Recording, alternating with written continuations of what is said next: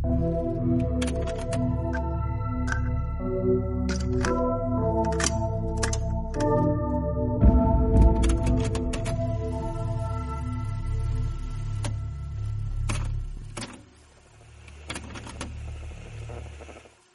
y bienvenidos a La Faca al filo del cine. Yo soy Milo y me acompaña Matías Parkman. ¿Qué tal? Siempre me nombras primero. Me, me siento orgulloso.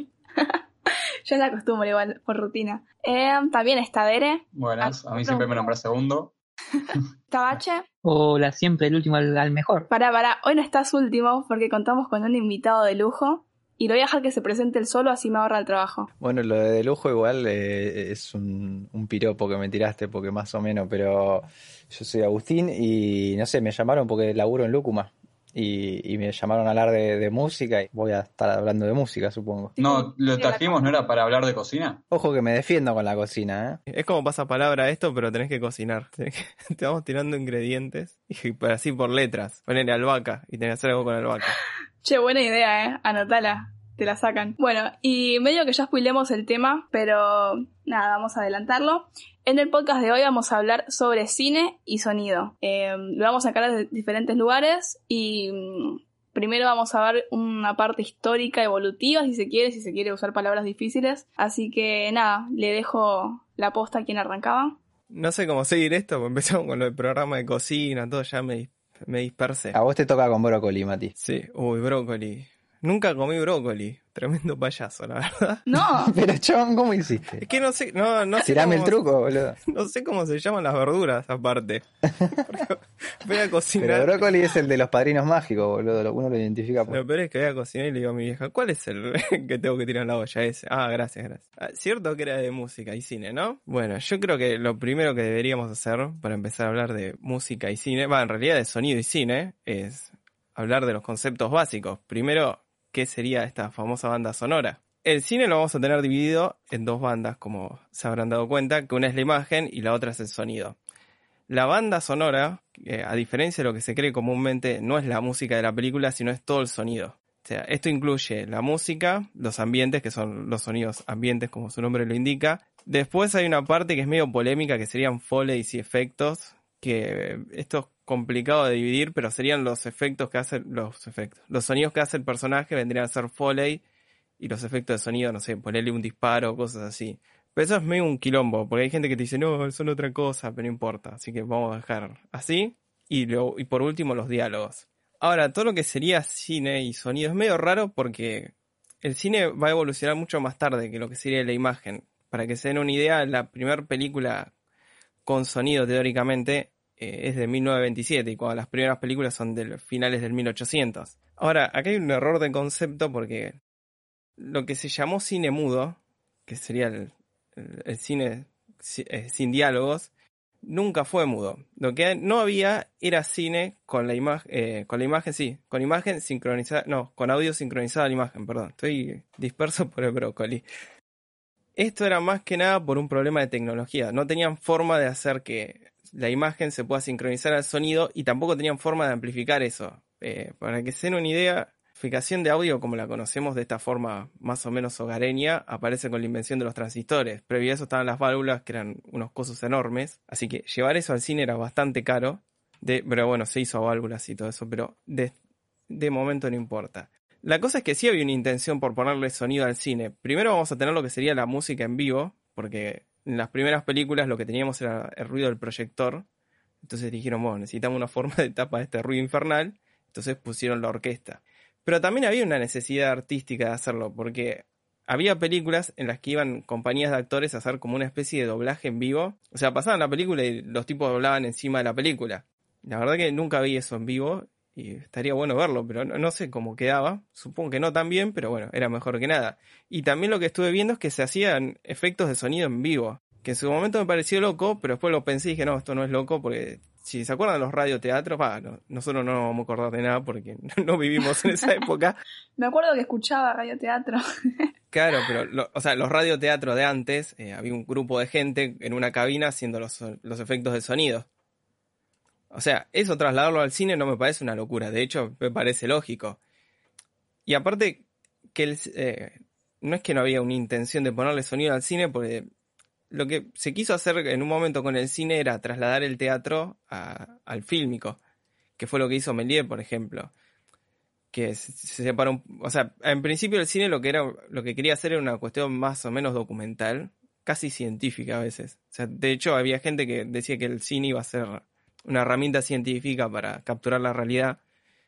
Pero cuando empieza a tener toda esta parte más artística, más teatral, y sí, obvio que quisieron poner sonido.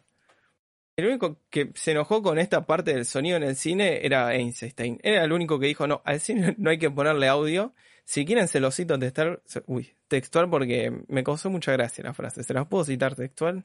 Einstein tiró, porque una concepción de las falsas posibilidades de este descubrimiento técnico no solo puede estorbar el desarrollo del cine arte, sino también puede aniquilar su auténtica, uy, su auténtica riqueza de expresión actual. Einstein era un tipo muy gracioso para mí, boludo.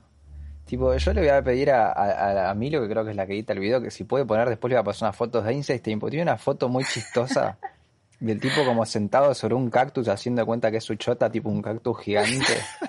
No había yo no me tomaría muy en serio. Ese tipo lo dijo que esta diga ese frase. tipo.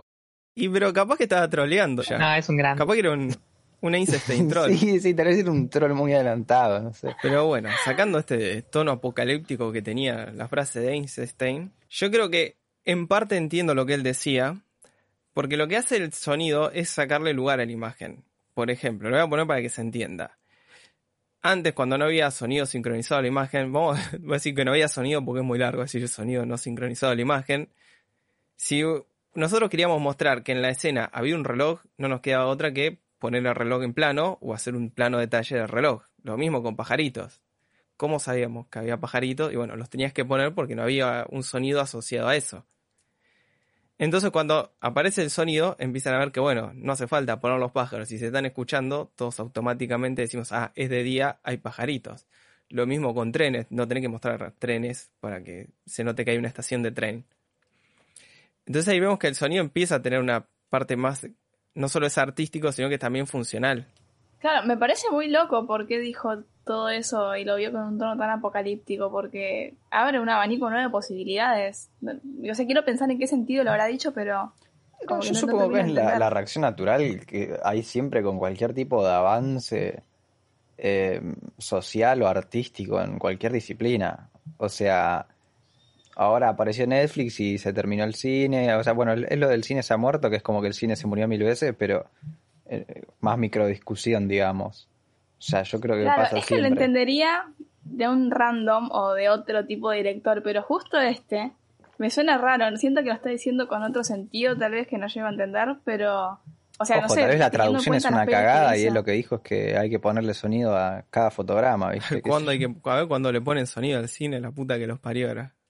Eh, pero creo que él lo decía por el lado de que él era muy visual lo que hacía. Por ejemplo, ¿viste? Los, los montajes, eso de, bueno, el- la escena del principio del acorazado Potenkin, que es todo muy rítmico y violento. eh, chao, martillazo la carne, el otro quejándose, chao, martillazo, carne podrida. Yo creo porque él quería algo muy visual. Yo creo que también hubiese sido muy difícil que sus películas tengan sonido porque a la velocidad a la que llevan y el ritmo que tenían, sí que no hubiese encajado para un corno. O sea, de vuelta, sonido sincronizado a la imagen, bla, bla, bla, bla, bla. Igual no hizo ninguna película con sonido. Esto pregunto porque no conozco mucho de eso. Yo vi el- las dos clásicas nomás, entonces no sé. Pero me parece que en la Unión Soviética no filmó nada con sonido, pero ya poner en su periodo en México, eh, sí, filmó con sonido. Yo acá tengo Iván el Terrible de 1944, dice dirigida por Sergei Eisenstein y no tengo entendido si es con Sí, sonido o no. creo que tenía sonido, estoy muy seguro de que sí. Por la fecha me parece que tendría sonido. No, no sé por qué estoy tan inseguro, pero la vi todo y creo que tenía sonido, pero no sé. Alguien o no. y después editamos esto. Buenísimo, dale. Bueno, pero ahora voy a avanzar en el tiempo, ¿no? Con este recorrido histórico. Porque más allá de esto, pues hasta ahora estuvimos hablando de las dificultades técnicas y esto, bueno, no se podía amplificar, no se podía sincronizar, bueno, hasta que un día lo amplifican y lo sincronizan, ¿no? Pero toda esta parte técnica es lo más fácil, porque, o sea, grabar el sonido no es tan difícil, vamos, vamos a hablar, eh, vamos a ser sinceros, Eh, cualquier tipo que ponga un micrófono puede grabar sonido, hay que tener ciertos cuidados, pero bueno, tampoco es algo que requiera mucha técnica. El problema empieza cuando queremos hacer arte con eso. Porque lo que mucha gente no sabe es que el sonido termina siendo como un rodaje aparte. Muchas películas solo tienen lo que se llama el sonido de referencia y eso después va a edición de sonido. Que edición de sonido, como se llama igual que la edición de imagen, parece que es un tipo sentado editando y no, es un rodaje paralelo. Eh, les aconsejo si quieren ver así un, un proceso, eh, no sé, no me sale la palabra, pero gigantesco, eh, vean el making of del Señor de los Anillos. Que ahí, por ejemplo, tienen cómo, cómo hicieron el sonido de las flechas. Y no, si no tienen idea de cómo se hace el sonido y se quieren sorprender, vayan a ver porque ustedes ven, escuchan un flechazo y son tres cosas distintas al mismo tiempo. Y son tres tipos pensando el sonido de la flecha pasando, el sonido de la flecha impactando. Y No sé si después alguien la quiere hablar, pero Berberian Sound Studio, una película de, si no digo, del 2010, eh, británica, terror, es sobre eso, es sobre un tipo que hace toda la edición de sonido de un giallo y nada, zarpado tipo, vos ves la, la construcción, lo compleja que es, y por más que, que capaz no apunta tanto a, a lo que es el proceso creativo en sí, pero sí te muestran cómo es y me parece súper interesante y de hecho para mí es probablemente lo más divertido, pues eso es un segundo rodaje, pero en un cuartito Y chiquito. a- aparte, más allá de, de lo complejo que es a, nivel a nivel logística, si se quiere, pues necesita un equipo aparte para hacer todo eso. eh, es muy interesante todo el proceso creativo, porque acá es donde tenemos que empezar a diferenciar lo que sería el diseño de sonido de la sonorización. Sonorizar, por ejemplo, es, bueno, tengo un tipo cami- caminando, le pongo pasos. Bueno, eso no es arte y no es cine ni es diseño de sonido. eh, eso lo hace cualquiera. Es más, es cuestión de poner un micrófono al lado de los pies del tipo y se acabó el problema. Pero ya pensar qué características tiene el sonido, pero a nivel acústico, a nivel volumen, ahí es donde empieza lo interesante y ahí es donde podemos hacer cosas copadas. La primera película en la que se empieza a hablar así de diseño de sonido y en la que aparece el diseño de sonido como lo conocemos es en Star Wars, que creo que después Milo va a hablar más en detalle de esto. Yo voy a hablar de Apocalypse Now, que es casi la segunda, Claro, digamos. bueno, pero está el Walter ahí. El, Walter, amigo de la casa. Dere una vez lo vio por la calle, ¿no? Sí, es mi amigo personal Listo. porque ¿En me lo crucé, me lo crucé. Voy a contar la historia que ya he contado fuera de cámara. Eh, había una charla en la facultad de cine en la que yo asistía y yo no fui a la charla, la verdad, yo estaba en clase o no estaba en clase, pero no estaba ahí. Y voy caminando, ¿eh? No, no quería decir dónde iba él, ¿eh? Y lo estabas vendiendo. No, no, no, no, no Ah, voy a decir dónde iba, pero no iba a la NERC. ya te vendí. Eh, Ibas a la Sí, IDAC. bueno, ahí- está bien, iba a la FUC. Cheto. Eh, y bueno, No. iba caminando por el icónico pasaje Yufra y de la nada veo un viejo caminando y mucha gente atrás suyo. Y nada, tardé un toque en darme cuenta que la gente lo está siguiendo porque era el, eso, Murch, el tipo más picante de la historia del sonido. ¡Qué locura! Vamos a parecer unos irrespetuosos, pero el tipo es un crack de... Le debemos todo lo que conocemos de diseño y de sonido y si leen las charlas del tipo aprenden un montón. Va, leen las charlas. Están tan, tan desgrabadas, no las pueden leer. También están subidas a internet en algún momento. Pero bueno, él, por ejemplo, lo voy a traer de ejemplo a él porque es el caso más conocido y uno de los más interesantes. Por ejemplo, el láser, el láser, el sable láser de Star Wars es uno de los sonidos más icónicos que conocemos nosotros, por ejemplo. En los últimos años es, es un sonido que reconoce todo el mundo. Y si se fijan, cuando están peleando los, los distintos Jedi contra los Sith, cada sable láser tiene sus características. Los robots tienen sus características, tienen personalidad. Voy a citar a, Walter Munch acá, antes de que me digan, eh, cancelado, esto lo dijo Walter Munch. Si quieren cancelar a alguien, van a él. En una de estas charlas que, están desgrabadas, en un momento dice que, por ejemplo, R2D2 de Star Wars tiene más personalidad que. No, tiene más expresión que eh, Stephen Hopkins. Y Stephen Hopkins dice. se rían. o sea, Stephen Hopkins dice palabras. O sea, tiene palabras y puede hablar. Y R2D2 no. Y nosotros entendemos lo que está diciendo el, el robot.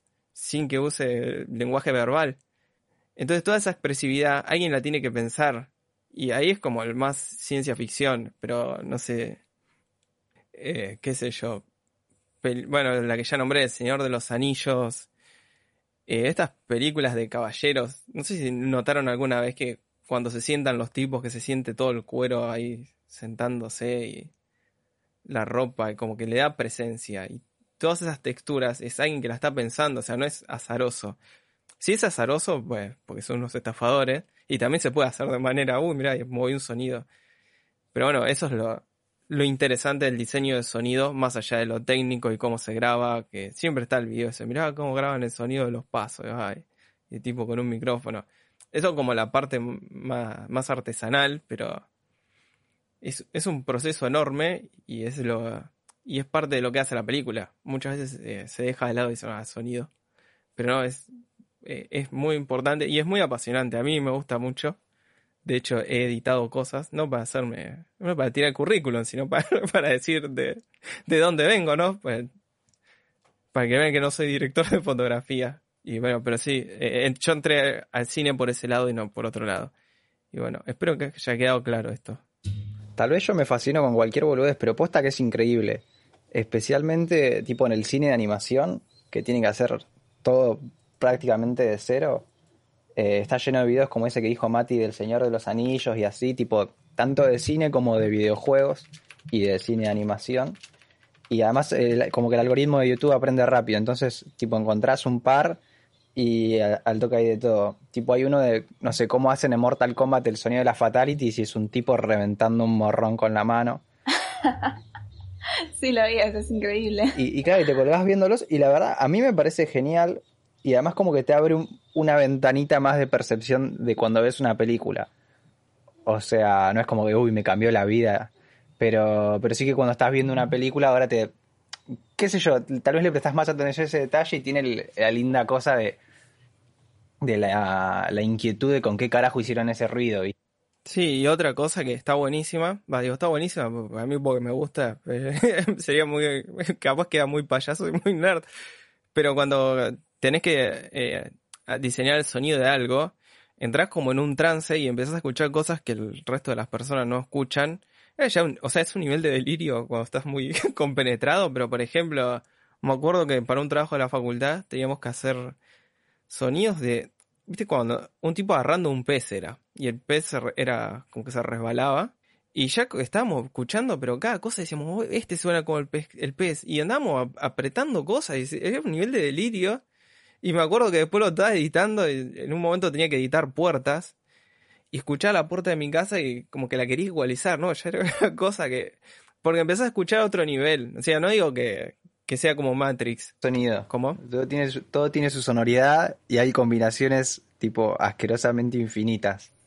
Sí. Entonces eso de que, por ejemplo, la flecha la, flecha la hacen con en realidad tres sonidos distintos, em, empezás a como a categorizar cada sonido que existe y, y los empecé. Va, por, no sé, tal vez yo estoy muy loquito, ¿viste? Pero, pero me vi tres videos y al rato ya estaba como agarrando mis cosas, que hay cualquier boludez que me cruzo y ay, a ver esto. Sí, sí. O si no entras como una especie de ciruja, estás en el rodaje y, y, vos ves, empezás a grabar cosas y te miras y dices, ¿qué estás haciendo? No, no, pará, porque este, este me va a servir para algo.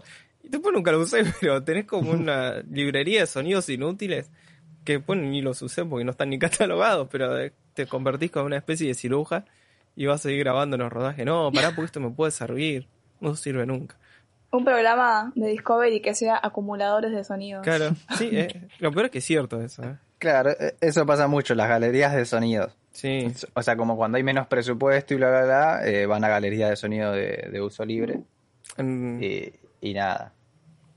También pasaba mucho en las películas viejas, Tipo de que nada, había un sonido para hacer los tiros, un sonido para las piñas. Y por eso, tipo, no sé, ves la serie vieja de Batman y nada, hay tres tipos de piña, la que suena pam, la que suena pim y la que suena pum, ¿viste? Igual, esperen, no, no, no merezcamos a las librerías de sonido. Igual no, no es de uso libre, ¿eh? Tenés que pagar la licencia. Ah, ah hay mucha Puedes usar libre. Si lo estás usando libre es, porque no se enteraron. Pero no son de uso libre. Y por ejemplo, está una que son, son, sí, son Ideas, que es la, librería más grande que hay. Y no sé, son gigas y gigas que ni siquiera la, nadie las va, si sos un estudio las puedes comprar, pero eh, vas comprando en base a lo que necesitas. Pero cuando pasa eso que se repite en sonido, porque son unos crotos. Porque, incluso en la misma librería tenés varios sonidos. Eso es lo que te decía de sonorizar y diseñar. Y ahora a veces también pasa que cuando las poner esto en, series y esas cosas no te dan ni tiempo ni, ni plata para hacerlo. Entonces ya fue. Pone las piñas que tenés ahí y nadie se va a dar cuenta. Cris Morena, pone, que era sacar ahí, o le contaba a Quique Torres en Cebollitas, que era sacar así uno atrás del otro los capítulos y capaz que sí, o sea, tenías un sonido para trompada que nada, si un personaje se pegaba un palo contra la puerta tenías que poner el sonido trompada porque no había otra. Sí, te conocía, un profesor mío de la facultad trabajó para, no voy a decir quién, porque capaz que no quiere que haya pegado en esto. Pero sí era así. Es que aparte de esas cosas, sí, como él dice, salen de un día para el otro. Y ahí es, y ahí es distinto, porque vos lo que haces es grabar, viste, el, sonido en el set. Lo cuidás al máximo. Va, en el cine también, pero ahí el- lo más probable es que lo que grabaste se quede en la versión final y en la mezcla final. Mientras que en el cine vos lo grabás medio de referencia, pues después casi todo se reemplaza. Pero, pero es un laburo muy flashero y eh, que como que está re escondido. O sea, como que nadie le da bola, o, la- o la inmensa mayoría de la gente no está como fijándose en los créditos de, bueno, a ver quién hizo el sonido de esta película.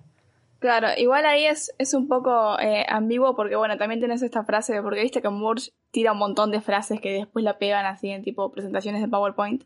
Y una de estas frases que, que tira decía tipo, si el laburo del montajista, en este caso también incluye el del editor de sonido o diseñador de sonido, está bien hecho, eh, como que pasa, tipo, no- el espectador no se da cuenta.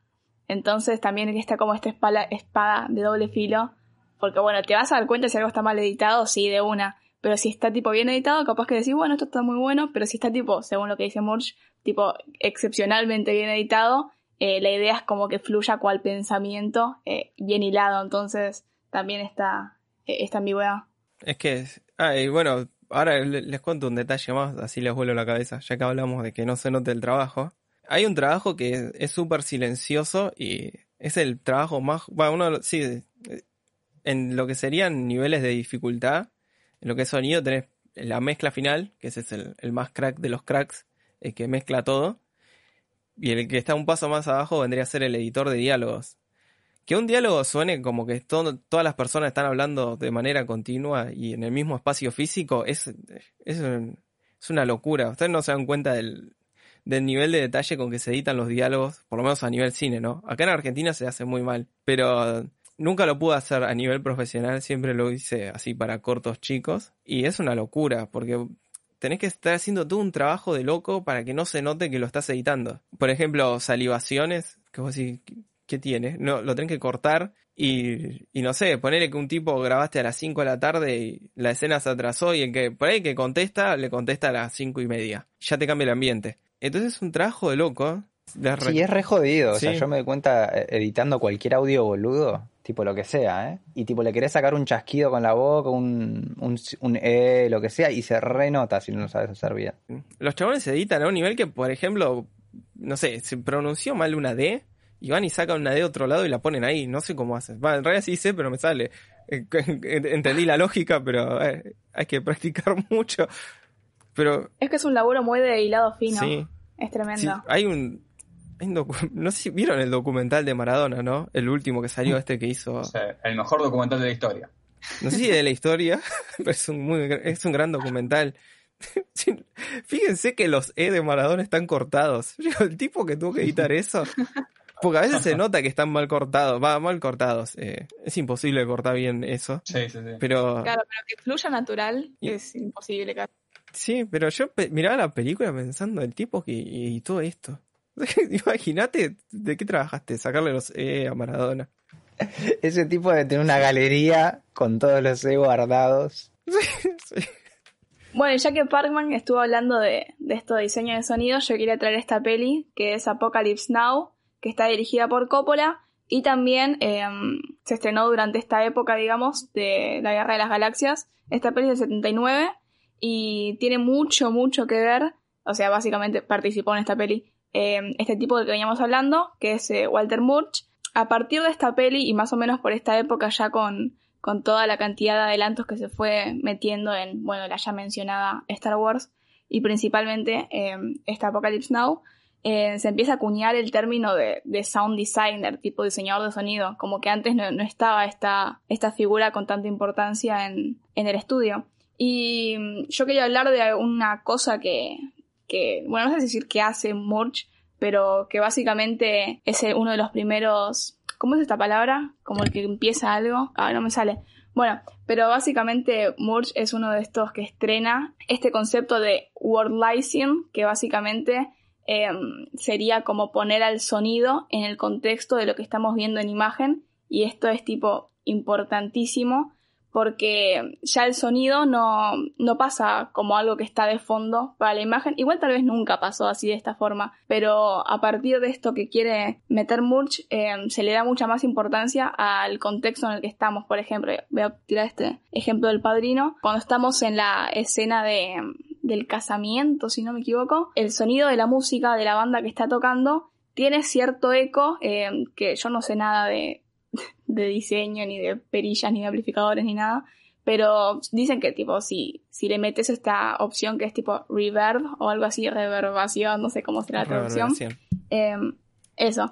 Le, le da cierto eco y hace. y te hace como meter al sonido dentro del espacio en el que está sucediendo eh, la escena. Y esto fue tipo importantísimo para, para el avance narrativo y esta fusión entre sonido e imagen.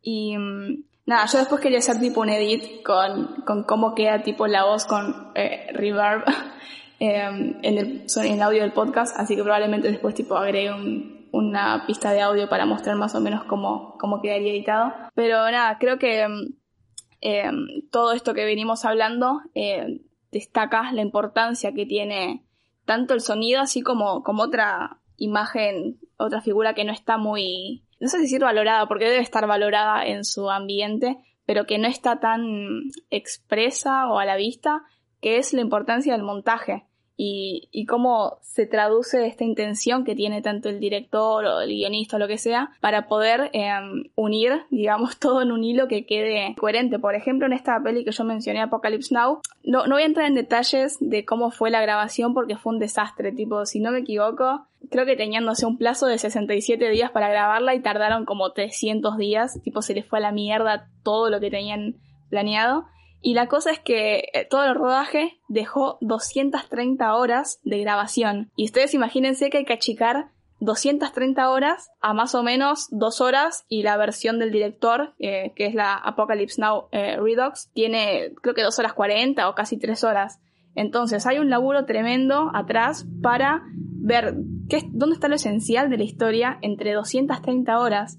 Y nada, si les interesa todo este tema de la edición de montaje, eh, de la edición, del montaje y, todo eso, eh, quería recomendar un documental que vi hace poquito que se llama The Cutting Edge, The Magic of Movie Editing, tipo básicamente la magia de, la edición de películas, que es un documental del 2004 y ahí tenemos a un montón de montajistas, está el propio Murch, nos cuenta cómo fue, cómo es el laburo del montajista, eh, qué tiene que tener en mente y también vemos a un montón de otros más si no me equivoco, también estaba el de Terminator, estaba Jodie Foster, estaba John Penn, un montón de figuras. ¿El de Terminator es la famosa anécdota de Cameron queriendo cortar la película? que le quería sacar un frame a cada escena para que dure menos. Sí.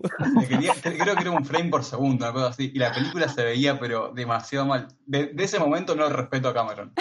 Pero, pero qué tonto, porque aparte lo, pensé dos minutos y no tiene sentido. lo voy a explicar para que, para que nadie quede afuera. Era agarrado y, viste, por ejemplo, vos tenés, no sé, toma uno, toma, eh, bueno, toma uno, toma dos, toma tres. En la toma uno tenía, no sé, 27 frames. Y decíamos, oh, déjale 26. Y no, sí, déjale 26. Y claro, había un salto porque le falta un pedazo al movimiento. Bueno, y esto es muy loco porque puede parecer como que un frame no te cambia nada. O sea, si vos lo ves tipo entre los 25 frames que se suelen utilizar, los ves así todos seguidos y bueno, si le saco uno no pasa nada, vamos a ver qué onda y después el resultado final que dio, o sea, porque creo que tenía como que achicar la peli en tiempo, y el resultado final que dio eh, era una locura, tipo era una cosa monstruosa, y ahí te muestra tipo la importancia que tiene, que tiene este, esta edición. Nada, yo quería hablar antes de, ya pasarle la palabra a otro, sobre la primera escena de Apocalypse Now, em, que es este, cuando tenemos a, no me acuerdo el, nombre del personaje, pero es eh,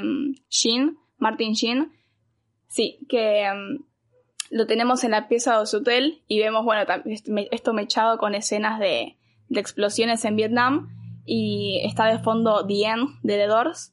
Y yo creo que es una de las mejores escenas de toda la película y voy a poner en extremista y de toda la historia del cine, al menos yo soy muy fanática, muy termo de esa peli. Y mm, cómo va mechando el sonido de unas aspas de un ventilador girando a las aspas de un helicóptero saliendo de Vietnam y de fondo la música y todo eso, o sea, ya el sonido no, no pasa como un fondo para la imagen, sino que tiene una función eh, narrativa en este caso, porque nos está contando, o sea, no, no sé, al menos la interpretación que yo doy, es que tipo, eh, todo te puede llevar a, a, ese momento de mierda, hasta las aspas de un ventilador de, de mierda en Saigón, y te llevan a esta imagen de, de las locuras o de, de, lo absurdo de la guerra de Vietnam. Y me parece increíble el laburo que hay ahí atrás y cómo se panea el sonido. O sea, si vamos a, a lo estético, es bellísima la escena. Me parece como el, el pico de, de, la importancia de, del sonido de las pelis para mí. No sé qué piensas sobre esto. ¿Viste el documental de Apocalipsis Now? No, lo quiero ver, tipo, después de ver las entrevistas para hablar de esto de Murch, eh,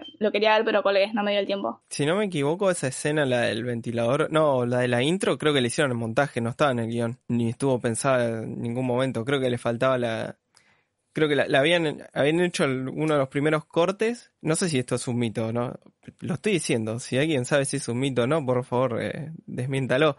Pero creo que habían hecho y Coppola dijo que le faltaba una introducción y Munch armó todas, todo lo que sería la intro de la película en montaje. Sí, sí, eso pasó así. Doy fe. y después tengo otra para, para aportar, ¿no? Cuando hablas lo del rever y eso, creo que acá en español se le dice espacialización. Puede ser. Que, que sería cuando vos le, le, le, aplicás al sonido que estás trabajando características del espacio. Y eso también es otro mundo. No, no quiero meterme en detalle porque podría estar hablando como una hora. Está muy bueno cómo el sonido empieza a construir espacios desde lo acústico. O sea, con un reverb, vos, voy a poner el, el más burdo es el de la iglesia, que vos le pones un reverb y suena catedral. Pero está buenísimo eso de pensar las características físicas de los lugares y llevarlo al sonido desde lo más eh, sutil. Eh, es muy interesante. Claro, es que ya no tenés un diálogo que te transmite información sobre, no sé, lo que te quiera transmitir el guion, sino que tenés características del sonido que además te transmiten otro tipo de información. Y esto es lo que, lo que añaden, que, que es muy piola para, para el momento y para toda la historia del cine después. Que, que sí, esto de la espacialización, o sea, ya no tenés solamente esta información, sino que ahora, ay, salí, la gata casi me tiró el micrófono, perdón. Pero nada, el sonido la te añade otro tipo de información que, que le aporta un montón a la peli y que ahora capaz que ya ni le damos pelota porque está siempre. Pero antes, o sea, fue un gran avance. Yo hace un tiempo vi un documental pensando que era sobre un deporte medio raro, sobre la pelota vasca. El documental se llama La pelota vasca, la piel contra la piedra, del 2003. En sí, el documental eh, va explicando todo el, tema político que hay sobre la independencia y de España, es parecido todo el quilombo de los, de los catalanes, todo esto, pero eh, está bastante jodido porque tiene hay desaparecidos, tortura, todo. Un bardo importante. Ahora, ¿te puedo interrumpir con una estupidez? Sí. Que me quedé pensando y seguro alguien en el público está pensando lo mismo que yo. ¿Existe el deporte, la pelota vasca? Sí, sí, sí. sí pero para, ¿cómo es ese de, deporte? De pádel, ¿no? Es parecido, vez parecido al, al pádel. Creo que tienen como una como una garra o le pegan con la mano, no estoy seguro. Pero eh, le pegan un, a una pelota contra la pared. Ah, ya, ya sé cuál es, ya sé cuál es. Oh, gracias. Bueno, este, las cosas que me, me, no me dejan dormir. bueno, el deporte es esto de que le pegan muy fuerte a la pelota, la hacen rebotar contra una pared y le tiene que ir a pegar el del otro equipo. Y este, cuando le pegan, hace un sonido muy, muy fuerte que hace, se puede tomar como, como similar a una detonación a la distancia de un explosivo, de un disparo.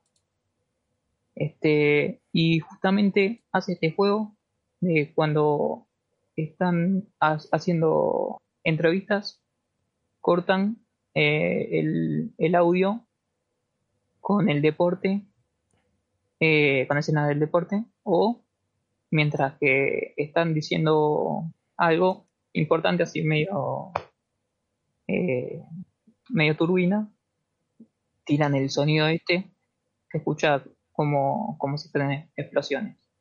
Y que queda, queda muy bien acoplado digamos. O sea tiene todo como un, un paralelismo que eh, se acompaña muy bien. Este, en sí el documental no, no es la gran cosa, aunque eh, está bastante bueno, qué sé yo. Igual están súper jodidos los españoles con, con, este tema, porque en todo momento se lo, se lo muestra como esta teoría de los dos demonios, pero está como súper tomado como si fuese la, la voz oficial. O sea, no es que alguien la tira y hay bardo. No, es así y es así. Bueno, este. ¿Alguien más? ¿Sigue?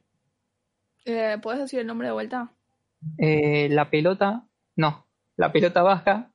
Eh, la piel contra la piedra del 2003. Buenísimo. Y yo repito la mía antes de, de pasar al otro, que era Apocalypse Now. Y aprovechen que ahora la subieron a Netflix y está la versión extendida y el otro el documental que después lo escribo en la descripción, pero básicamente es The, Magic of Movie Editing y es el 2004. Ahora sí, seguimos. el, corazón, el corazón de las tinieblas se llama el documental y para mí es uno de los mejores documentales de la historia. ¿El mío? el, de Apocalypse Now. Sí. Ah, ok, eso. Que... Ah, no, es sobre el rodaje de Apocalypse Now. Claro, son, dos. Uno es el... Uno es el, ese Cutting Edge, que es el de los montajistas, otro es el del mm. que dijiste vos, el de Apocalypse Now, y ahora el de la pelota vasca. tenemos tres documentales. Claro, el de Apocalipsis Now es uno de los mejores de la historia. Anoto. Yo voy a pegar un salto para atrás en el tiempo, y de hecho voy a pegar un salto muy, muy grande porque me dieron ganas de hablar ahí medio improvisadamente sobre los hermanos Marx, eh, que bueno, son uno de mis grupos de comedia preferida, capaz mis preferidos de todos, que bueno, eran básicamente tres barra cuatro hermanos que, hacían un tipo de comedia muy particular porque fue, digamos, comienzo del cine hablado. Había como un choque de que al principio vieron que, va, o sea, esto, cine hablado, digamos, cine con banda, con banda de sonido para seguir con lo que venimos diciendo. Eh, y al principio se usaba solo el sonido, o sea, la música era el único sonido, y se le esquivaba un poco al diálogo. Y gracias a esto, nace un poco el tipo de comedia que tenían ellos tres. Eh, no sé si recomendar una película en particular, porque creo que, o sea, no sé, diría que todas sus películas, que tampoco son tantas, están en el parejo, probablemente la mejor sea eh, Una noche en la ópera. Y bueno, la gracia de estos tres hermanos es que tenemos a uno que es Groucho, que es probablemente más icónico, un tipo de anteojos, habano y bigote, que nada, el tipo es juego de palabra, hablo todo el tiempo, tirar 20.000 chistes por segundo, de, no sé, medio el famoso chistonto de un juego de palabra muy boludo o, así un doble sentido. Eh, por otro lado tenemos a Harpo, que era básicamente un clown con todas las letras, o sea, un tipo que no, no hablaba, y era todo por los gestos que hacía y las payasadas, no sé, pegarse, que le peguen, eh, no sé, hacer ruidos. Y tenían a, Chico, que era el tercer hermano, que para mí es hermano infravalorado, porque nadie lo recuerda y era muy gracioso. Y el tipo lo que hacía siempre era como el mejor amigo de Harpo, y lo que hacía era eh, poner en palabras el humor de Harpo y a la vez eh, poner en físico el humor de Groucho. Entonces yo creo que esto es como una forma divertida de, simbolizar, no sé, la evolución, el paso de la comedia muda a la hablada, pasando a exponentes clowns como puede ser Chaplin, que bueno, eh, él tenía sus problemas con el sonido, él no le gustaba el sonido, o Keaton, que directamente el sonido lo liquidó, pues después del sonido no filmó nada. Eh, bueno, eso sería todo lo que quiero decir, además de recomendar todas las películas de los hermanos Marx sobre ellos. Eh, no sé si alguno tiene algo parecido a algo de los hermanos Marx. no, no tiene nada que ver con Carl, eso hay que aclararlo. yo no vi ninguna de, de ellos. ¿Por cuál debería empezar? Mira, para mí ni empezar por la primera, pero eh, puede que la mejor sea una noche en la ópera, o si no, está las que sacaron una tras la otra, que son Plumas de Caballo y Sopa de Ganso, que son las dos primeras que vi, que son, son muy buenas, son muy graciosas. Ok, eh, listo. Bueno, después también, ahora yendo más a, a los 60, creo que es del 68, voy a hablar de Once Upon a Time in the West, eh, que no me acuerdo cómo se llama en italiano, pero que tiene un nombre mucho más divertido, de Sergio Leone, el este famoso la traducción, la traducción es eh, hasta que llegó su hora, ¿puede ser? Algo así malísimo. En- sí, pero en italiano. Que era- es tipo, que es que buena volta, tutta la fruta. Eh, bueno, perdona a toda la gente que, que sepa hablar italiano. Esta película está dirigida por Sergio Leone, que, que creo que es el mejor director del género western. Eh, y bueno, para poner en contexto la historia, la película transcurre, digamos, como en, en la muerte de, de- del pueblo en donde transcurren lo- los westerns clásicos. Empieza a llegar el tren y, y eso va a cambiar, digamos, en la forma en la que se vive la gente, los valores y, un montón de cosas que se van a ir mostrando en la película. Y dentro de este mundo de cambios donde el, el contexto donde se daban las historias westerns están muriendo, eh, seguimos la historia de una personaje que se llama Jill McBain, si no me equivoco, que es una chica, va, chica, señora, que llega a un pueblo a, a la casa de, de la familia de un tipo en el que se casó la semana anterior y resulta que llega están todos muertos. ¿Y por qué están todos muertos? Porque los mandaron a matar porque eran los dueños de un territorio por donde tenía que pasar el tren. Y ellos no querían vender, querían, nada, se querían quedar con el territorio para hacer como todo algo alrededor de, de la estación que ellos querían hacer. Bueno, resulta que el dueño del tren eh, los manda a matar a, toda la familia. Entonces, esta tipa, buscando venganza de, de Frank, que es el, el sicario que, que mata a toda su familia, se empieza, se compincha, digamos, con otros dos personajes típicos del western clásico que vendrían a ser Cheyenne, que es así medio el, el ladrón, medio chanta, que más quilombero, más gracioso, y Armónica, que es el personaje más fachero de la historia del cine. Que nada, el tipo está ahí, no te habla, te mira con la cara de malo de Charles Bronson y te toca una armónica y vos sabes que cagaste fuego, básicamente. Y bueno, con estos personajes que son en parte, bueno, yo como que algo que me causó un poco de gracia es que vos ves los tres personajes masculinos fuertes que serían estos dos, Cheyenne y Armónica, y el, y el malo, para decir, que es Brank, y son el bueno, el feo y el malo, literalmente son tipo lo mismo, pero a esto se le suman estos dos personajes que son Jill, la protagonista, que es súper interesante para mí, que sea una mujer protagonista con las características que tiene esta, porque en general en los westerns, las mujeres como que tenían un, un rol medio de mujer buena de la casa, medio virginal, o, o sea, o de última como señora de la casa, como muy, muy buena tipa, muy mujer de familia. Y acá tenés a Jill, que la tipa era una prostituta, y que es divertido como al principio le dicen, ah, no, justo vos te vas a casar, vos la, la Miss no sé cuánto, dice, no, no, yo me casé, no soy señorita, soy, soy la señora. Y como que esto muestra, creo yo, la pérdida de inocencia de, del rol femenino en esta película. Y también está el personaje de, del dueño del tren, digamos, que es el que manda a matar a, a la familia esta, porque el tipo plantea que hay una nueva arma que, que es más picante de la pistola, digamos, que es la guita. Y esto es básicamente el tema central de la película, es como ahora ya dejan de importar eh, los valores de, del mano a mano, el tiro y todas las cosas que, que son tan clásicas de western, y ahora la guita lo puede todo, y básicamente, como dicen en un momento los personajes, dejan de haber hombres y empiezan a haber hombres negocios. Bueno, ¿y por qué estoy hablando de esta película que por ahora nada tiene que ver con el sonido? Porque el sonido de esta película es el mejor sonido de la historia del cine. Que salió medio de bache ahí, ¿eh? Sí, sí, fue, fue un homenaje al bache. Bueno, para empezar, eh, voy a hacerme cargo de que no tengo idea quién es el director de esta película. Muy mala mía. Pero sí sé quién fue el que hizo la, la parte musical, digamos, de la banda sonora, que es el famoso Ennio Morricone.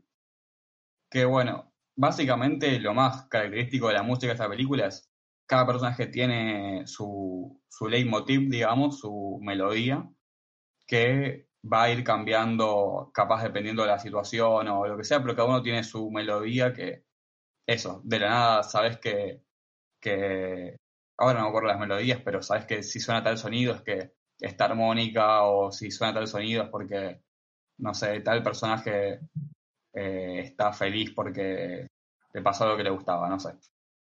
Eh, después, en cuanto a sonido, hay un poco esto que decía Milo antes de, de Apocalypse Now, de que son sonidos medio metafóricos, por así decir. O sea, primero sirve mucho para construir eh, un ambiente como que vos estás viendo una estación, ponele. Y, y capaz es un primerísimo primer plano de un tipo. Pero todo el sonido que hay alrededor te hace que vos puedas ver toda la estación. A mí me pareció muy zarpado.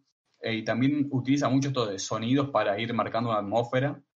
Ponele en una de las, creo que es la segunda escena, que es cuando la introducción de armónica y de unos tres sicarios que estaban en una estación de tren, y entre el ruido del tren, de la mecedora, de una mosca, de un goteo, de unos pasos, eh, tenés como una atmósfera súper grosa y de nada se rompe con, con el sonido este, con la música de, de que llegó armónica, pero esto tiene esta facilidad, digamos, como para crear todo un mundo en base a los sonidos.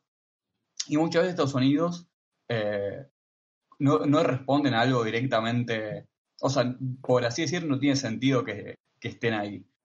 Pero no es que no tenga sentido, es que tiene un sentido metafórico, justamente.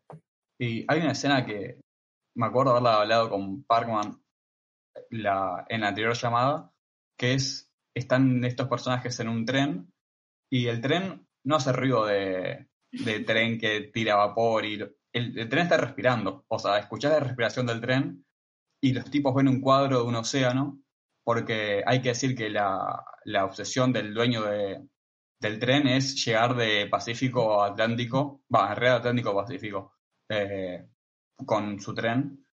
Y él está obsesionado con el océano. Entonces tiene un cuadro del océano y en esta escena el cuadro se escucha, o sea, ven el cuadro y se escucha el de las olas que obviamente si vamos al verosímil no tiene sentido, con un cuadro no hace ruido de olas, pero y tampoco tiene sentido porque la grabaron en España, así que no iban a llegar a, del Atlántico al Pacífico. claro, era complicadísimo llegar al Pacífico de España para empezar. Em, bueno, y después, no sé si tengo mucho más para decir en el sonido porque intenté esto separar un poco en música en, lo que vendría a ser ruidos.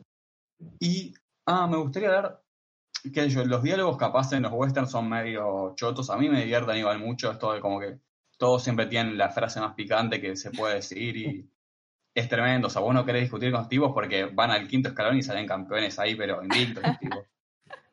Eh, pero hay un par de, de, diálogos que a mí me parecieron muy, muy divertidos y uno de ellos que que a mí me, pareció muy genial, es una escena en la que Armónica y Jill están ahí en un, en un pozo de agua tomando agua y, ven a lo lejos hay unos tipos con unos caballos medio sospechosos que Armónica le dice, mira, si escuchas un ruido extraño vos tirate al piso. Y le dice, ¿qué vendría a ser un ruido extraño? Y le escucha ahí un, un metal, una onda así de, creo que es el seguro de la pistola, no estoy muy seguro, no sé mucho de pistolas, la verdad eh, creo que es el seguro o alguna cosa así, y el tipo dice, este es este sonido. Y bueno, yo creo que es un ejemplo como súper claro de cómo el sonido reemplaza un montón de cosas, porque acá el sonido mínimo de un seguro, primero que reemplaza ya la imagen de los otros tipos en el caballo con la pistola apuntando, pero además reemplaza esto de, de no sé, el miedo, por así decir, o el peligro, mejor dicho, el peligro, o sea, esto, el río del arma, significa peligro, eh, como, como decía don Ramón. Eh, y a ver, me fijo si anoté alguna cosa más. A mí me parece ah, increíble eh, cuando mm. abre la peli, que si no me equivoco empieza con como que se abren estas puertas de Barbie de las que chocan entre sí. y mm, en vez de escucharse un tipo de ruidito de, de, no sé, como que le falta aceite a la bisagra, se escucha, no sé si es un violín o no sé qué instrumento será, pero ya arranca tipo afinadísimo. Y yo cuando la vi me quedé tipo, qué pasó. O sea, como que era em, los sonidos de ambiente ya no son de ambiente, sino que, o sea, no sé cómo decirlo porque no conozco terminología. Tipo, soundtrack creo que sería todo en sí, pero como que ya forman los propios sonidos de ambiente que antes podía ser tipo una bisagra oxidada, eh, ya forma esta armonía para construir tipo toda la película. Lo mismo con el tren. El tren tipo, el, el ese suena a tiempo, o sea, va como Sí. ahí de fondo. E- Es increíble. Sí, no, y justo es verdad, los relojes tienen también como una, una cuestión tanto sonora como simbólica muy zarpada, que yo creo que por ahí viene la traducción tan, tan fea que le hicieron acá. Eh, pero otra cosa que a mí me pareció muy, muy interesante es, eh, capaz esto de esta época simboliza el surgimiento de los primeros millonarios, porque antes existía gente que era millonaria, pero porque era la nobleza, digamos. Acá está la figura del capitalista millonario, es algo muy nuevo y de hecho se expresa muy bien para mí en una escena que, que Cheyenne le dice al otro, no, porque acá vas a ganar cientos de miles, es más, miles de miles. Y el otro dice, no, se dice millones eso. Y, y Claro. el tipo, o sea, tiene esto de, están, hay un nivel de, de plata excesiva que hasta ese entonces no existía. eh, y que era inimaginable y de nada hay gente que lo tiene y que gracias a esa plata Claro, voy a decir algo que probablemente esté muy mal em, conceptualmente, pero hay como una democratización de la desigualdad, porque antes tenías tipo la desigualdad marcada por los estamentos que eran fijos, tipo tenías los nobles y lo que sea que, que haya, porque no estoy bien informada de cómo era la sociedad en ese momento, pero eran tipo estamentos y ahora tipo tenés como, bueno, cualquiera puede ser millonario, o no sé si cualquiera en ese momento, pero ya empieza a, a crearse esta idea de, bueno, vos podés conseguir la plata y esta plata te va a dar poder, y ya no es la plata la que te da poder, sino esta otra extensión. Así que me parece tipo increíble, fuera de- del sonido, además de lo que tiene que ver con el tema del podcast, eh, esta peli, toda la, la subtrama que tiene es preciosa. Yo la miré y decía, esto es increíble, y más con el personaje de la mina. Sea, yo tenía eh, este estereotipo que probablemente esté, si, si miro más westerns y, y todo eso, de, de la mina tipo ahí sometida y como, como eh, no sé cómo decirlo, pero eh, aquello a lo que el tipo re- recurría después de una pelea, así para afirmar su virilidad.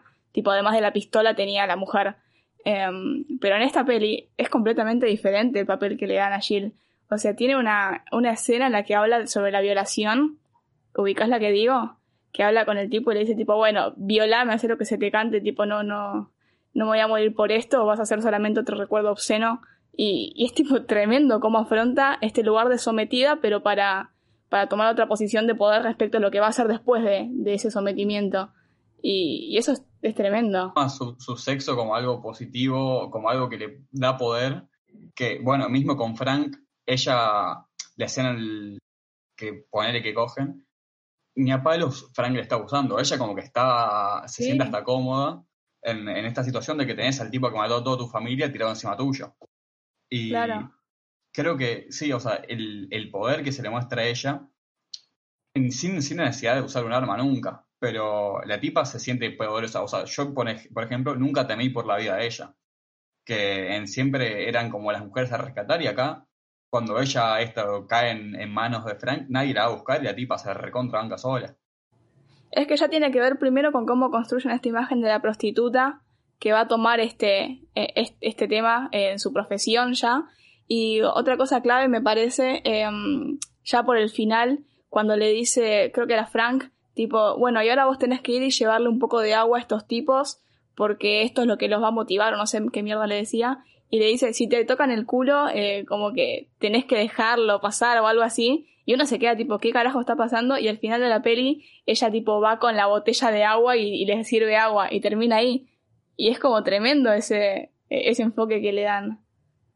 Muy loco en este tipo de películas. Encima es muy divertido porque está basado en una historia, o sea, el guion, además de hacerlo Leone con O'Gorgen, está basado en un cuento que hizo Leone con Darío Argento y con eh, Bertolucci, que bueno, como que después salió la ficha de que el tipo no era demasiado copado con las minas que tenía alrededor.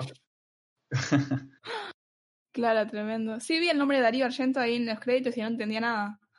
Sí, muy extraño. Yo me gustaría saber si alguien lo, lo sabe, que lo deje en los comentarios, eh, cómo llegaron a guionar algo juntos Leone, Argento y Bertolucci. Eran Una sociedad italianos. de italianos. Claro.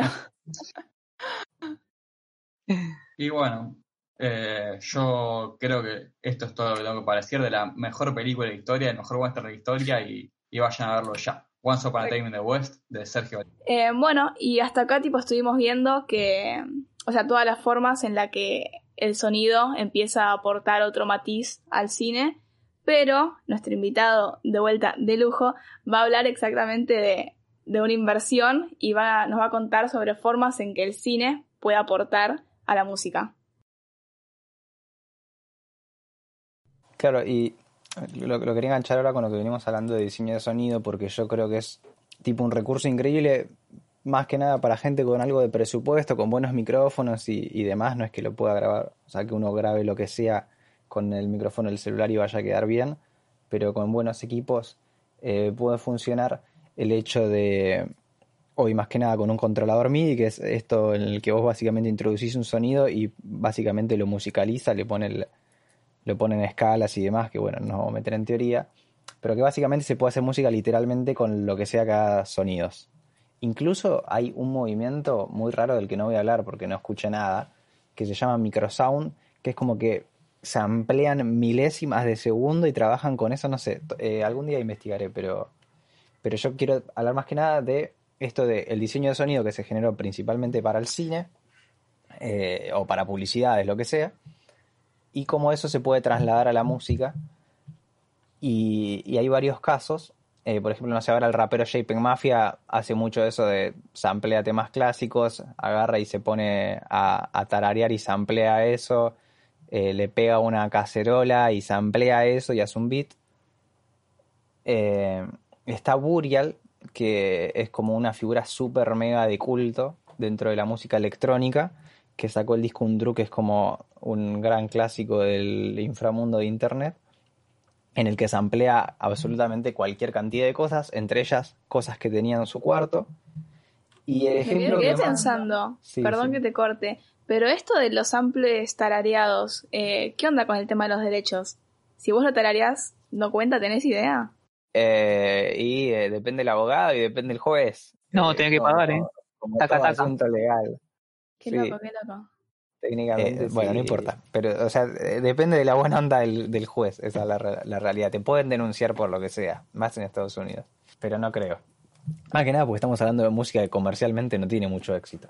O sea, repito, yo, yo estoy dando estos ejemplos como gente que me parece que está aprovechando esta oportunidad que para mí es regrosa porque es como antes si querías buscar sonidos viejos tenías que o comprarte pedales o comprarte cosas así carísimas y hoy en día con un buen micrófono y un poco de ingenio puedes hacer cosas lindas. Y esto funciona lo mismo que hablábamos recién de Once Upon a Time the West, de no simplemente poner un tren, sino como darle una personalidad a cada sonido. Entonces es como un trabajo medio de luthier, como de armar instrumentos, pero con absolutamente lo que sea.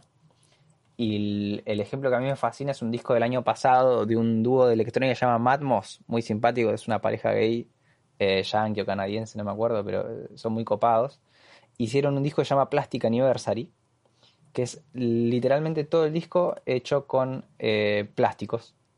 O sea, distintos objetos de plástico, no hay ningún instrumento, entre comillas, real.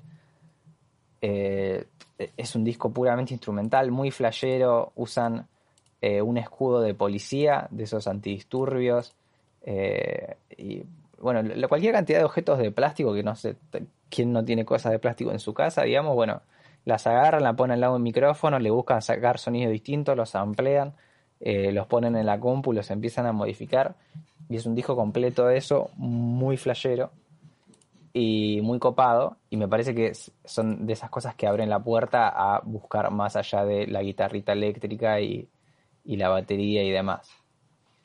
Y, sin la necesidad de gastarse tanta guita más allá de, repito, el micrófono y bueno, lo que sea que tengas en tu casa. Y como para enganchar con lo que creo que vamos a estar dando después, y si no, bueno, esto va a quedar más o más, pero no pasa nada, que es como del tema de bandas sonoras y demás. Creo que hay otras dos grandes maneras en las que se dio esta retroalimentación del cine hacia la música. Eh, la más obvia sería como la de la, inspiración, o sea, así como hay películas eh, que se basan en libros eh, o se inspiran en libros, hay música inspirada en películas. Y bueno, calculo que hay ejemplos inversos, pero no busqué. incluso hay movimientos musicales que se basan exclusivamente en eso, como el horrorcore y el horror punk, que son versiones de, rap y de punk, con todas referencias al cine de terror. Eh, ahora hay toda una movida de algo que es sci-fi, que es ciencia ficción en general, no solo del cine, pero entre las bandas sonoras del cine y toda la búsqueda hasta futurista del sonido, eh, todo en el, palo del universo de la música electrónica. En Venezuela hay un grupo de gente que hace algo que se autodenominaron como rap cinematográfico, que también es como rap con muchísimas referencias de cine. Eh, está, no sé, Gutan Clan, están llenísimos de referencias al cine de, artes marciales. Eh, entonces, como que eso se da mucho. Eh, y me parece sano, es un poco raro porque es como arte sobre el arte, pero está simpático. Y después otro gran efecto que yo creo que está un poco como que está muy ahí, pero no nos damos cuenta quizás que es como la resignificación de canciones a través del cine. O sea, yo creo que Singing in the Rain tenía un valor ya de por sí, por la, el musical ese medio espantoso para mí que Singing in the Rain. Y después cuando la canta Alex Delarge en La Naranja Mecánica mientras faja un tipo. Eh, entonces lo mucho que cambió el sentido de ahí. Eh, y después, no sé, yo quiero tirar un par de cosas tipo que me cambiaron a mí, eh, a la vida personal, como, como, no sé, o sea, algo tan sencillo como poner música con mis amigos es una joda. Tipo, yo ahora sé que puedo poner Jungle Boogie de Cool and the Gang o You Never Can Tell de Chuck Berry, que son dos temas que, no sé, a mí que escucho funk me encantan. Bueno, Chuck Berry no es funk, es rock and roll, pero no viene al caso. Que, tipo, por el mercado musical argentino no hubiesen llegado nunca si no hubiese sido por Pulp Fiction. Entonces yo puedo poner su tema en una joda y todos lo van a conocer, no porque escucharon Cool and the Gang, sino porque vieron 20 veces Pulp Fiction, como todos los buenos indies que hay, eh, y se copan con el tema. Y para tirarlo al plano nacional, en El Ángel, la de Luis Ortega, eh, suena, por ejemplo, El extraño de pelo largo, de La Joven Guardia, que es el, el grupo ese de rock Narvaja que tenía en los años 60. Y, y de repente, me, tipo, no sé, llegaba a la casa de mi novia y ella estaba escuchando ese tema del año del pedo, que fue el One Hit Wonder de, de una banda de los años 60 en Argentina. Y, y nada, bueno, además en la misma película hay temas de Papo Blues, hay un tema de Billy Bondi la Pesada, que, o sea, sirven como, en El Ángel sirven como para ilustrar la época, si se quiere, y como el espíritu de libertad que tiene el protagonista de la película, y que era como el único reflejo que había de esa libertad en la música argentina en ese momento, que era el, todo el hipismo. Sí, además porque todas las pelis ahora están poniendo alguna escena de baile, sí o sí. Es increíble, en todo lo que veas ahora hay alguna escena del protagonista bailando. Pero, pero bueno, por lo menos está bueno a, al mercado de la música. O sea, así como pasa ahora, no sé, el ejemplo más boludo es el TikTok este de la canción de... Se me fue el nombre, boludo. Eh, que está el chabón bailando en skate. Tipo, esas referencias en la cultura popular eh, hacen cosas muy raras en las ventas de música. Más ahora en la era del streaming que nada, que no, nadie va a ir a comprar el disco, pero igual te llenas de guita. Claro, es que ahora está, viste, en las, en las ah, los comentarios de YouTube que dice tipo likes si viniste Sí. antes de TikTok o cosas así. Sí, sí, sí. o sea, eso- ves una canción viejísima y nada, ahora reflotó Pero por. eso le por gusta esto. a todo el mundo, tipo, yo en, en Lúcuma tenemos comentarios de vine por Matías Parkman y me quedé porque no sé qué. ¿En serio? Tipo, Ah, Sí, sí, me- gracias Mati. No, gracias, Eh, gracias a usted por pero, existir. pero no sé, a la gente le gusta eso. Me parece bien igual, me parece una buena actitud. Pero no sé, incluso un caso que me divierte es en la primera escena de Perros de la Calle, Reservoir Dogs, eh, que hablan de Like a Virgin de Madonna, tipo que no suena el tema, pero están, no sé, 3, 4 minutos, que es un montón en una película, eh, hablando de para ellos qué significa Like a Virgin y tipo redefina los personajes, eso, o sea, narrativamente genial. Eh, es como de las cosas que para mí mejor hace Tarantino, de, de definir mucho los personajes en los diálogos, e y diálogos como súper triviales como este, y que también resignifica para mí un poco Like a Virgin. O sea, a mí me cuesta escuchar esa canción y, o escuchar ese Sí. disco de Madonna y no pensar en esa escena. No tener la A misma mí me cuesta escuchar la canción. Llegó el Qué metalero. amargo que sos, qué amargo. Aguante Madonna.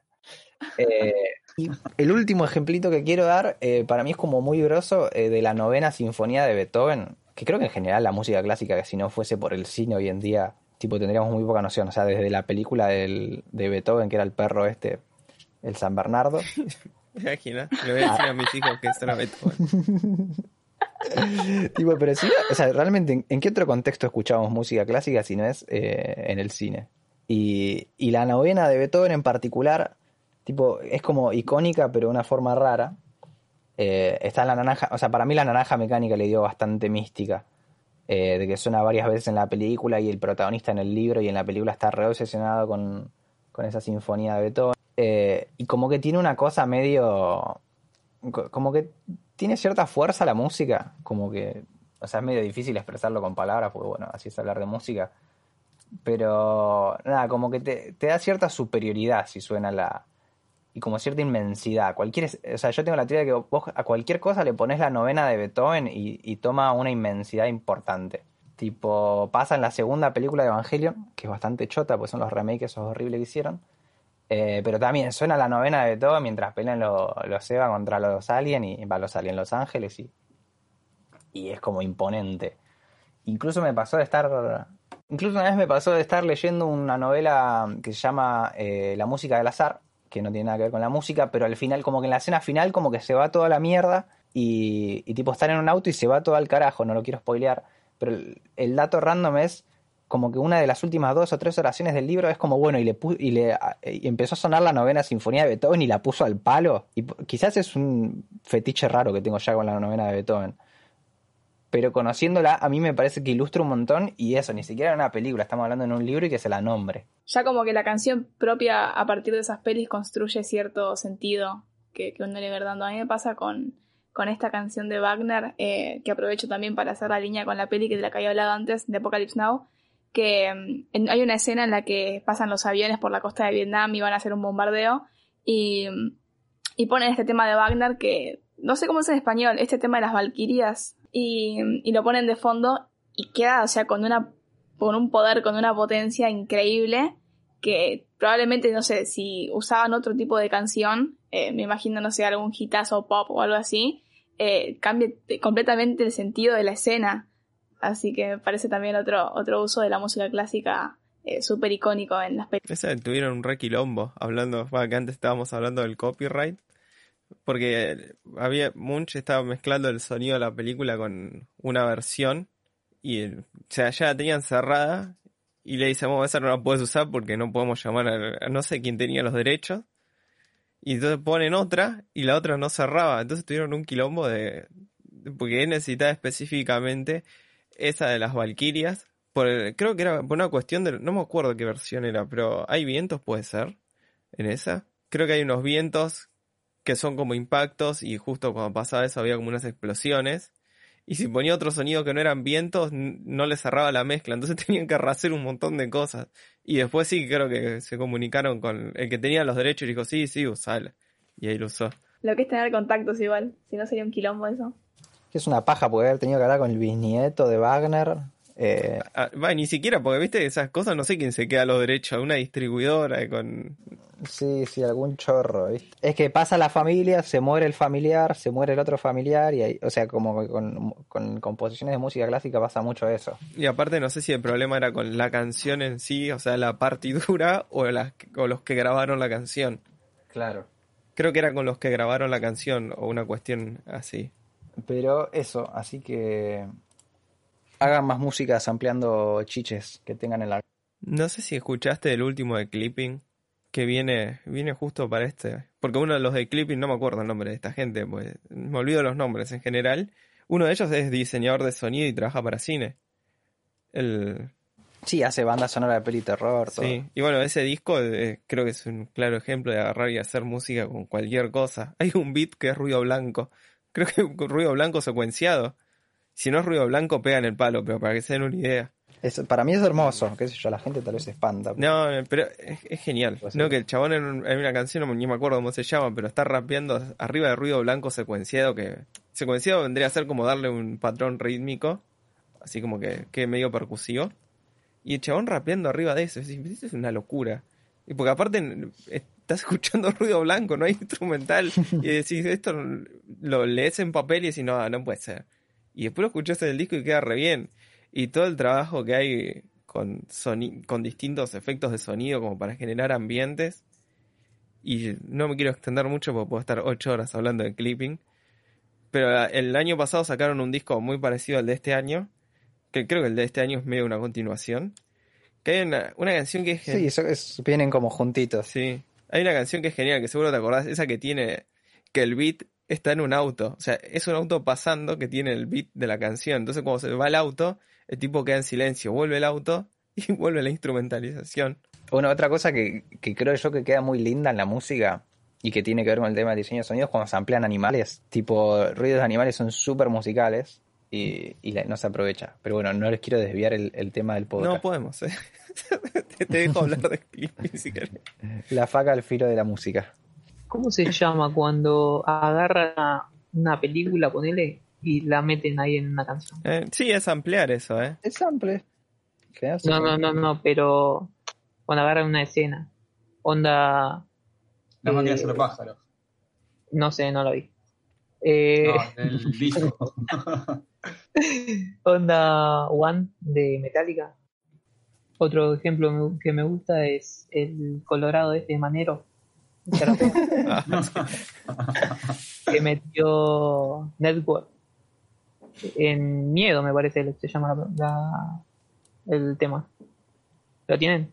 eh, no. Eh, y no lo No, escucho no. mucho manera yo. Lo escuchaba de ¿Cómo no chiquito. lo vas a conocer? El Colorado, el más grande de todos. Pero no dije, no, Sí, no, no sé, más- pero la verdad que no. el más grande, el más- no, el más grande es Frescolate. ¿Viste el video Parman de Frescolate en A Todo Nada con Guido Casca peleándose con su imitador? El tipo se pone a tirar free y viene un su imitador y como que le empieza a, a tirar tipo los punchlines del imitador, como la última frase la tira él, y Frescolate se enoja y lo empieza a bifiar y se empiezan a, a bardear tipo el Frescolate y el, el Frescolate trucho. es un, un gran, gran momento. Frescolate es un tipo muy difícil, boludo. Es un estúpido. Con el mundo. Hoy no sé por qué estábamos viendo Sí. Frescolate. Y en un minuto, en un momento de, de- Estaba re tilteado, no sé por qué. En un momento se me pone a imitar al doctor Nick Riviera de Los Simpsons. Tengo, cor- tengo ahí para cortar el fragmento ese, pero cada vez que esté triste me voy a poner a Frescolate imitando a Nick Riviera. ¿Qué tenía que ver con el cine? No sé. Ah, bueno, pero ibas a ampliar, así que ahí tenés. Hagan canciones con Frescolate enojado. Voy a hacer una confesión, que es que cuando era chico yo pensaba que Dos Días en la Vida de Fito Páez era parte de la banda de sonido de Telma y Luis. Si no lo decía ahora, no lo decía nunca, perdón. Es que Telefe te hizo creer eso. Es probable, es probable. Eh, una, una banda así que hace canciones basadas en, en películas eh, son los Misfits. Sí. Cada vez es del horror punk. Claro. Van con mucho los Misfits. Oh, y también en lo que nombró el horrorcore, que a mí me parece una genialidad, porque no, no necesariamente hacen referencias a películas de terror, o sea, no las hacen literales, y pero todo el trabajo que hay por generar climas de terror, que más que nada es para retratar esto de la vida del crimen y, y vivir todo el día paranoico por andar tirándose tiros con otra gente, a mí me parece genial. O sea, hay un poco de todo. Hay, hay cosas que son muy cringe del horror Sí. para mí. Bueno, sí, pero... Hay cosas que son muy... O sea, como... El horror porque no es bueno es de lo más malo que, que podés escuchar. Pero no sé, y en esa misma línea que dijiste vos está el mafioso rap, que me olvidé de nombrarlo, pero que es todo un subgénero del rap como tirando, o sea, con todas narrativas medio cinematográficas de la, del cine de mafia. Pasa no- solo del cine de mafia, sino que está basado en la realidad de las familias mafiosas, ¿no? La Acá entraría Lil italiana. Supa. ¿O estoy flasheando? Lil Supa eh, hace esto que era el, el rap cinematográfico, digamos, que le puso él el nombre. Pero sí, tiene muchas referencias al cine. Pasa Claro, que depende o sea, cada trabajo suyo, que- es, es distintas referencias a. Claro, o porque sea, en una se inspiran esta peli de, películas. de Gangs de Nueva York, ¿no? Si no me equivoco. Me mataste. No me acuerdo qué tema, pero creo que en un momento se amplía esta peli en la que labura Denzel Washington, que es la escena en la que le pega un tiro ahí, súper de mafiosos y todo eso. Pero nada, pensé que iba por ese lado. Eh, Es muy probable, pasa que justo no vi esa peli. Entonces, no sé. Yo la vi por el tema de samples Supa. eso. Ah, mira. Me hicieron acordar de un disco hablando de cine y música influenciada por películas. Eh, 12 Reasons to Die de Ghostface Killah. No sé si lo escuchaste vos. Eh, es una película hecha disco. No sé cómo no tiene película. Eso todavía se hace sola. Agarrás y hay que poner la imagen nada más. Es que los de Wu-Tang están muy en esa. Sí. O sea, Only Beautiful Cuban Links y todo eso. Ese es el, el mafioso rap eh, fuerte. Bueno, hay un rapero que se llama Scarface. Sí, es verdad. Tipo, Y es un capo. Detalle. Tipo, es re importante en la historia. Tipo, vas a, no sé, los 20 raperos más importantes de los 90 y hay uno que se llama Scarface. Bueno, y este disco que Tipo, eh, no sé cómo lidiaron con el copyright, pero para, quiero contar de qué se trata el disco porque eh, no cuento, recomiendo cosas la dejo ahí tirada y no cuento de qué se trata y hay gente que se queda afuera. es un disco de que narra la historia de un personaje que lo, lo traicionan. Bueno, va a ser spoiler esto, pero es un disco, o sea, lo van a escuchar varias veces. sí, sí. Eh, Eso es lo lindo de hablar de música. Lo traicionan, No lo matan y vuelve en forma de fantasma, de ahí el nombre Ghostface Killa, entonces va vengándose desde la muerte. Pero discaso, porque la cosa es cómo eso está representado en música y distintos personajes y cómo cada rapero eh, juega un rol en la historia y cómo te van narrando todo lo que pasa, es una genialidad. Sí, además es con Adrián Young, que es un yacero que es un animal Sí. que produce todo el disco. Está el- si escuchan el disco, está la versión instrumental y la versión eh, bueno, la- con, con voces. Pero si escuchas el instrumental, entendés la historia. Eh, Eso es genial. Y eh, lo puedes escuchar sin, sin rapero. Si hay alguien que es rapero fóbico, puede escuchar el disco solo de instrumental escuché que sin- lo va a pasar bien. rap. Y encima Ghostface Killa está en Patterson, si no me equivoco, ¿no? No, ese es Method Man. Ahí va, porque son muy amigos los Wu-Tang de Jarmusch y varios están en varias pelis. Eh, hay una que en Coffee and Cigarettes eh, hay un segmento que Sí. son dos de ellos haciendo de ellos mismos. Que uno. Con Bill Murray, Sí. genialidad total. Muy bueno ese, va ese fragmento. Yo vi una película que no sé si está basada en hechos reales. Es la del negro 50 centavos. ¿La vieron? 50 centavos. El negro 50 centavos. Yo la, la debería haber visto, pero no, no, lo, lo detesto mucho a 50 Cent, boludo. Que no sé si actúa su propia vida. O sea, no estoy seguro. Sí, pero la debe haber dibujado un toque. O sea, igual el chabón era un poronga, pero... Pero, que, o sea, obviamente algo le tendrían que haber cambiado, supongo yo, para que tenga sentido. Pero es su propia historia. Pero sí, hasta loco se hizo hasta un juego de él, boludo. el juego vos sos 50 Cent y va y te cagás. Y es que si sos rapero, ¿qué, qué otra te queda? Ya está, tu Es que a nivel, a nivel marketing le hizo muy bien el hijo de puta. Bueno, Wu-Tang también tiene su propio juego de play, pero era buenísimo. Sí, sí, sí, era re gore, boludo, ese juego. No, pero justo lo nombraron Coffee and Cigarettes y Harmush es un chabón que es re melómano, vamos a decirle, y nada, labura una banda con músicos. No, él estuvo en el, en el inicio del No Wave en Nueva York. Él fue uno de los que estaba ahí haciendo cine. Que mucha gente se enoja. A dedicar mi vida a putear a esa gente que me comenta en el video. Que el chabón hacía cine No Wave. Y nadie entiende que el No Wave no era música solamente. Y estuvo en toda esa corriente que estaba Debbie Harris. Y estaba este. eh, el que hace boludeces con Adam Sandler. Que no me sale el nombre. El que es un gran actor, pero hace boludeces con Adam Sandler. Ah, Steve Buscemi. No le faltes el respeto, no le faltes el respeto al grande, al uno, Bueno, el más grande de todos. bueno, pero estaba con, estaba en ese chabón y eh, Mira, sí, no o sea que estaban en paralelo con Sonic Youth haciendo quilombo. Muy loco eso. Sí, es que eso a mí me fascinan lo- los ranchos esos. O sea, vos ves las primeras pelis de Jarmusch y todos los actores son tipos del undermal del jazz de Nueva York que son en un en, en una hacen de, de inmigrantes de tipo de hijos de húngaros y la verdad es que eran todos postas tipo hijos de húngaros que vivían ahí en los suburbios yankees y después eh, Sonic Youth tiene el- hace el soundtrack de, de Suburbio, un peliculón de Later y nada, me sea muchas las conexiones que hay de, de tipos que en su momento eran medio del under y, y después la pegaron todos y nada, altos capos, bien que la pegaron. Tengo una duda. Ah, ay, ¿cómo se llama? Biggie. Sí, Biggie, el negro. Este, ¿Lo mandó a matar o no lo mandó a matar? El otro. Eh, Tupac. te, te tengo que hacer un podcast de dos horas de eso. Ah, yo vi la Eh, peli. Eh, no, no, la Yuta los mandó a matar a todos, esa es la aposta. Sí, acá el Dere tiene toda la papa. ah, sí. Lo mató la chuta. O sea, lo- quizás a, a Biggie no, pero, o sea, quizás Biggie la comió muy de rebote, pero a Tupac es Sí. seguro que lo mató la policía. Mm, De hecho, Tupac había sobrevivido a un atentado, o sea, un tiroteo que le pararon cuatro tiros a medio metro y está probadísimo que fue la Yuta también, eso si no me equivoco.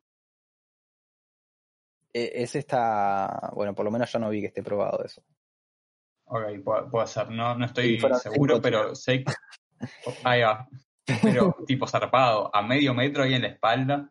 Sí, no sé cómo se fue de esa, boludo. Es más, cuando le met- lo cagaron a tiros la segunda vez, como que mucha gente decía, no, ¿cómo se va a morir, boludo? Si ya está. Claro. es inmune. Che, hablando de Tupac, ¿alguien vio algo de su carrera cinematográfica? Tengo entendido que tiene una bocha de pelis. Eh, siempre quise ver. eh, tiene un par que se supone que son grosas. Pasa que el loco era muy. Y esto creo que es lo único que se retrata bien de él en la película que le hicieron, la biopic, para seguir hablando de música y cine. Eh, que es que era muy amante del, del teatro y la actuación en general. Tipo, el chabón era remil fan de Shakespeare. Era como una de sus mayores inspiraciones. Y, y entonces, claro, le encantaba actuar y primero se hizo conocido por la actuación. O sea, como que sacó su primer disco, que es Tupacalypse, que muy bien no le fue. Hay otra referencia al cine. Eh, Tupacalypse Now es. Después loco. actuó en Shoes y ahí como que se hizo reconocido. Pero cuando, tipo, con los primeros disturbios que tuvo con la policía, era como de actor and rapper, ponele. En, salía en las noticias. Y después la pegó más con la música. Pero siempre, o sea, como desde, desde el principio de su carrera solista, que, que ya se la aguantó bastante como actor y, y tuvo bastantes laburos por ese lado. Y eh, cuando estuvo nueve meses en la cárcel escribió un guion de cine que debe ser muy malo, porque si no, no sé por qué no lo adaptaron. Tipo, ¿sabes cómo vende? Digo, ah, sí, mira, el guion de esta película la hizo Tupac. Tupac es como el indio Solari, No, Para ¿qué es esa comparación? el- porque tiene, con más mística de- porque de- tiene medio, medio pinta de vende humo, así de que se hace No, no. Sí, sí, sí, sí, me parece que sí, ¿eh? No, No. no. Lo hice sin saber nada. No, pero, Pache, est- estás, estás, estás mezclando, no sé, no, no manzanas con naranjas, estás mez- mezclando naranjas con, Rulemanes. con el 5 de Atlanta o cualquiera estás mandando. No, pero tenía, tiene como esa, esa mística así de, de que tira la posta y que, pero no sé. Ah, eh, sí que para mí ese debe ser de los músicos más mística de la historia. Tipo, tiene mucha mística, mucha simbología y toda la bola. O sea, por eso también creo yo que tiene como muy, mucho valor icono- iconográfico, digamos, y simbólico más allá de su música. O sea, yo no creo que haya sido de los mejores raperos de la historia, como algunos dicen. Eh, ni sus discos envejecieron tan bien como los de otros de la época. Pero. Pero nada, es eso, es un ícono, loco, y lo mató a la yuta, entonces. Un tipo que hasta con el nombre, o sea, Tupac es un gran nombre, o sea, es el nombre de un guerrero sudamericano que el tipo se la bancó, no, no se llamaba 50 centavos, no se llamaba medio dólar. No sé, ojo, se porque el negro Indio 50 Solari. centavos, el negro 50 centavos tiene lo suyo, ¿eh? Pero este te dice, ese es el que es un vendehumo, boludo. Claro, ese, ese es el indio.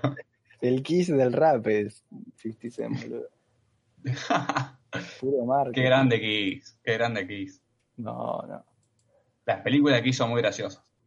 A mí cuando Me me, cuando me hablaron para este podcast se me ocurría hacer eso, como películas hechas por músicos y hablar de, no sé, Yellow Submarine y alguna de esas falopas psicodélicas que hacían en los 60 y alguna vaina así. Y podría ser ese un podcast, ¿eh? La, la dejo picando. Películas que son una garcha. Yo no tengo ganas de verlo. Yo traigo las de Kiss. No, gracias. Yo vi Tommy de los Who y la pasé muy mal. Me acuerdo. y The Wall nunca la pude terminar. Pero... Nada, me gusta de Wall, ¿eh? Me cago a piñas. Yo no la No, puedo me pasa terminar. que era, de chi- era muy chico yo. Y me iba. me iba. Comparto. No metan esa excusa, no metan esa excusa, Yo, posta que vi de, de Wall cuando tenía 5 años por primera vez. Y la vi como 10 veces. A la mierda. Era muy fan. ¿Por qué la pasaban en la tele, boludo? Yo siempre la enganché en la tele, no es que la bajé ni nada raro. Entonces la puede ver cualquiera. Sí, el tema eh, de, de este de músicos haciendo películas, complicadísimo encontrar alguna que sea no vomitiva Pero- directamente. Ya buena o peliculón, imposible, pero no, no A mí desagradable. Submarine me gusta. Pero pará, boludo. la de, de Wall no es de Pink Es Floyd. una linda peli de animación. Claro, Hay por un eso. problema. O sea, que Ah, mira. es una gran película, pero no es de Sí, Pink no Floyd. Pink Floyd solo hizo la música. Ah, pensé que habían estado involucrados en el guion, por lo menos. El guion tendrían que estar involucrados técnicamente porque está hecho con la música de Pink Floyd, y el- Claro. pero no, no la dijeron ni nada. Mm, Ti- o sea, sí. sí, sí, obviamente tienen que ver porque... No, sí, es, es Parker. sí. No sé, pero tiene que. O sea, si, a- si alguien hace una lista de películas hechas por músicos, la van a tener que Sí, meter. pero para mí es polémico. No, no, mira, acá, acá dice que el guion lo hizo Roger Waters y nadie más. Ah, mira. En, según IMDB. Ah, entonces te la vi por buena. No sé. Bueno, es polémica. Porque ¿Y documentales de música? Yo vi el de Amy Winehouse y está bastante bueno. No lo vi la todavía. película de Shield hay que ver. Películas de Cumbiero. Pod- otro podcast. ¿Alguno vio la peli del potro? Yo la vi, ¿eh? La garcha. ¿Está buena? Porque es esa película argentina que hablaron con 83 abogados para hacer el guion y el día que estuvieron todos conformes que una garcha la película. En un momento parece que le va a pegar una mina, cortan. Bueno, en un momento parece que va a pasar esto, cortan. Y nunca pasa nada porque era un santo el chabón. No, no, o sea, la película es una garcha y para mí Rodrigo tampoco tuvo, tuvo una vida tan interesante, me parece. Es bastante el músico genérico No, eso es lo peor. de todos lados. Eh, no era famoso, un día lo probó un tipo, le dijo vas a cantar y le fue bien. Es, es lo menos cinematográfico que hay. Yo tengo un story time sobre Rodrigo, que una vez estábamos eh, en la autopista, no sé dónde era, y mis viejos dicen, che, vamos al santuario de Rodrigo. Y yo tipo, ¿qué? Y la cosa es que fuimos a la- al costado de la ruta donde chocó, no sé qué mierda había pasado. Sí, esa cambera. Sí, y nada, fuimos ahí y era un pedazo de cemento en el que no sé qué pasó, lo vandalizaron, tal, todo hecho un asco. Y vimos una cruz ahí, nos quedamos un rato y después nos fuimos.